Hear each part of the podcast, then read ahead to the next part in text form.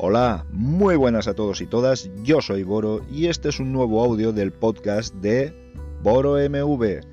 En este podcast podrás escuchar todas aquellas cosas que me llaman la atención durante el día a día y que pueden tratar sobre los temas más diversos, ciencia, tecnología, mucho GNU Linux, cuestiones sociales, etcétera, etcétera, etcétera. Así que si quieres estar informado o informada de todas aquellas cosas que se me ocurren, no tienes más que suscribirte. Gracias.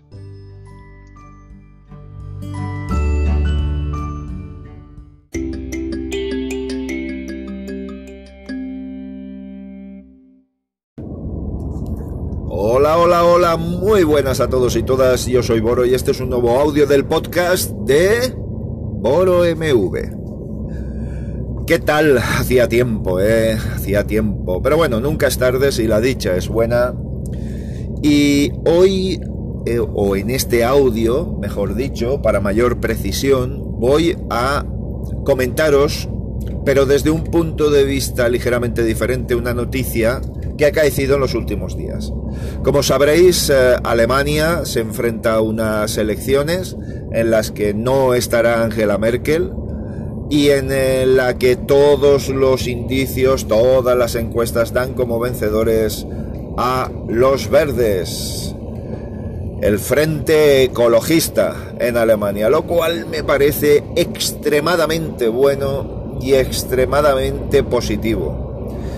Claro, el resto de partidos se han puesto las pilas en este sentido e intentan dar mordiscos a las contundentes propuestas de los verdes. En este caso, de la CDU parte la idea de que obligar a los fabricantes de dispositivos electrónicos a realizar actualizaciones, de software y de seguridad durante siete años. Esto sería extensivo a teléfonos móviles, tablets y resto de equipos electrónicos susceptibles de ser actualizados. Eh, desde algunos medios, y aquí viene el matiz ligeramente diferente, desde algunos medios publitubers, publitubers, esa gangrena tecnológica que, que tenemos en esta sociedad, de tipos sin escrúpulos que intentan vender a toda costa, reventando las costuras del sistema, provocando actualizaciones de productos que no tienen realmente una vida útil más allá de los 3, 4 meses, como ocurre con Xiaomi, por ejemplo. ¿Vale? Claro, el chollo se les acaba. Si empezamos a vender productos que van a tener 7 años de vida útil, pues el chollito de probar un teléfono cada media hora se les acaba. Evidentemente. Pero bueno, este es otro tema. Este es otro tema que colateral. Lo cierto es que muchos de los medios de comunicación que viven de esto, de, supuestamente analizar, que no analizan nada porque es materialmente imposible que dé tiempo a analizar nada, eh, este tipo de dispositivos han puesto grito en el cielo, no, que eso es demasiado tiempo, no, que eso no puede ser, no, que eso no es sostenible. ¿Cómo que no es sostenible? Por supuesto que es sostenible. Y además de ser sostenible, es positivo para la sostenibilidad. Es positivo para que este planeta deje de sufrirnos como nos está sufriendo. Por supuesto, la basura tecnológica es uno de los grandes males que aquejan a nuestro, a nuestro planeta, puesto que además la basura tecnológica en su 90 y muchísimos por cien, había una cifra al respecto, va para los países en vías de desarrollo o países directamente eh, con índices de pobreza que alcanzan a la inmensa mayoría de su población. Eh, ¿Esto dejaría de provocar que hubiera residuos? No, aumentaría el precio de los residuos. ¿Por qué?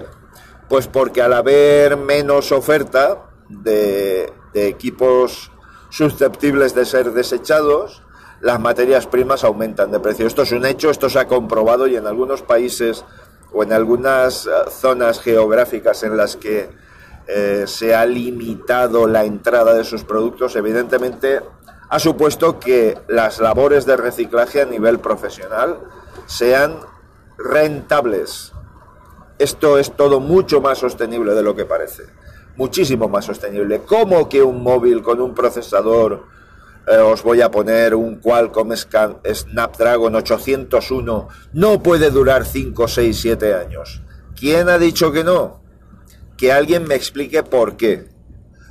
Eh, cuando sigue siendo un procesador mucho más potente que la inmensa mayoría de los de gama media que hay ahora en el mercado. Y ese procesador ya tiene tiempo, ¿eh? ya tiene años.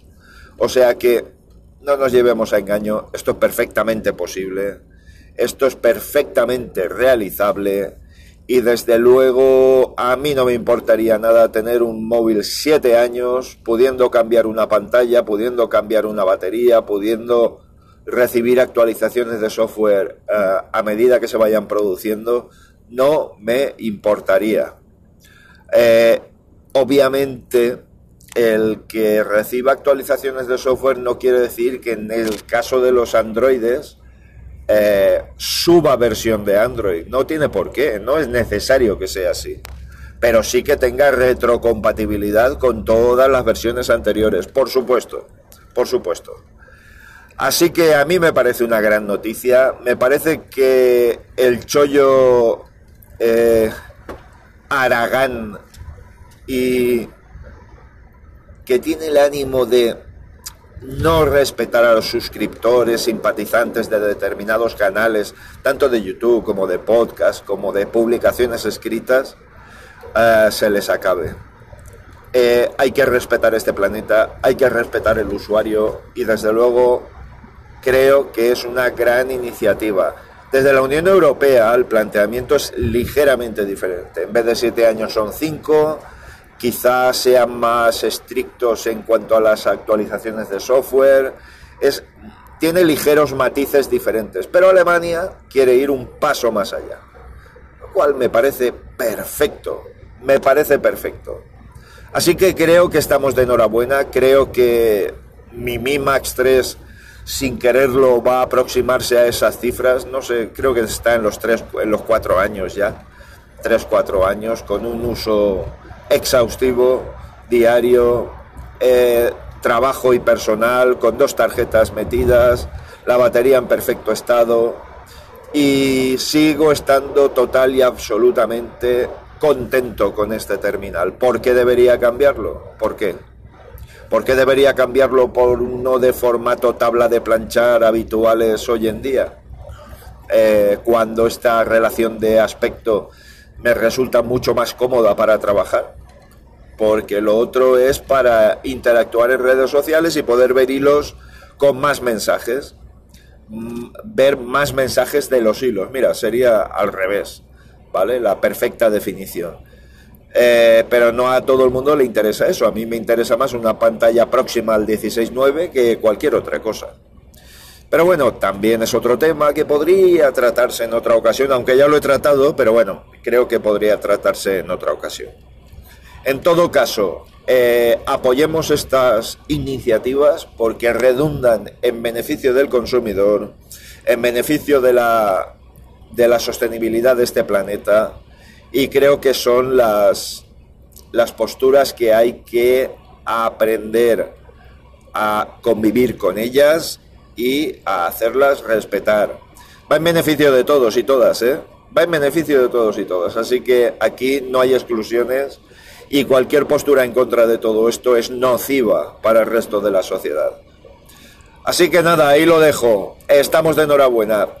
Que vengan muchas, muchas más noticias de este tipo.